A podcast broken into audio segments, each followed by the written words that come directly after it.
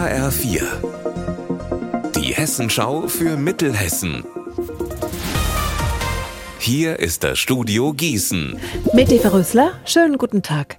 Das Hauptzollamt in Gießen warnt. Im Moment sind betrügerische Nachrichten per SMS unterwegs. Angeblich vom Zollamt. Das sind aber gefährliche Fake-Nachrichten.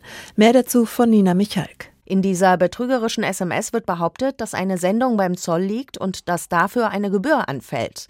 In der Nachricht ist dann noch ein Link eingefügt, auf den man klicken soll, um Geld zu überweisen.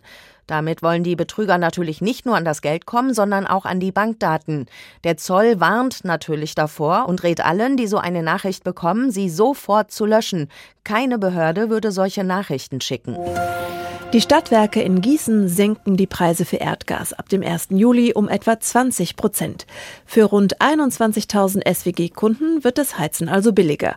Ein durchschnittlicher Haushalt soll dadurch einige hundert Euro im Jahr einsparen können. Mein Kollege Marc Klug hat sich heute bei den Stadtwerken informiert. Weshalb senken die Stadtwerke denn die Gaspreise? Vor allem, weil die Preisexplosionen am Weltmarkt vorbei sind. Bis zum Oktober stieg der Gaspreis am globalen Markt in zuvor unvorstellbare Höhen. Seitdem aber ist der Gaspreis wieder konstant gefallen.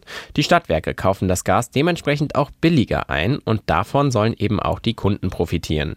Dennoch gilt, die Kunden zahlen fürs Gas auch mit den neuen Tarifen noch etwa doppelt so viel wie vor dem Krieg in der Ukraine. Und was ist denn mit den Kunden, die mit Fernwärme heizen wollen? Wird es für die auch billiger?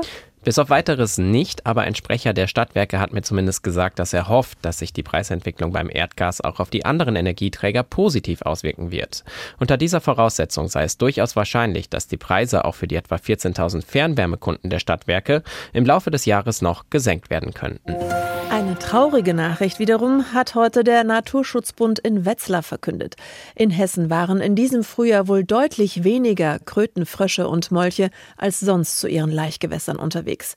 Die Ursache liegt vermutlich in den vergangenen trockenen Jahren, die viele Jungtiere nicht überlebt haben, so ein Nabu-Sprecher. Unser Wetter in Mittelhessen.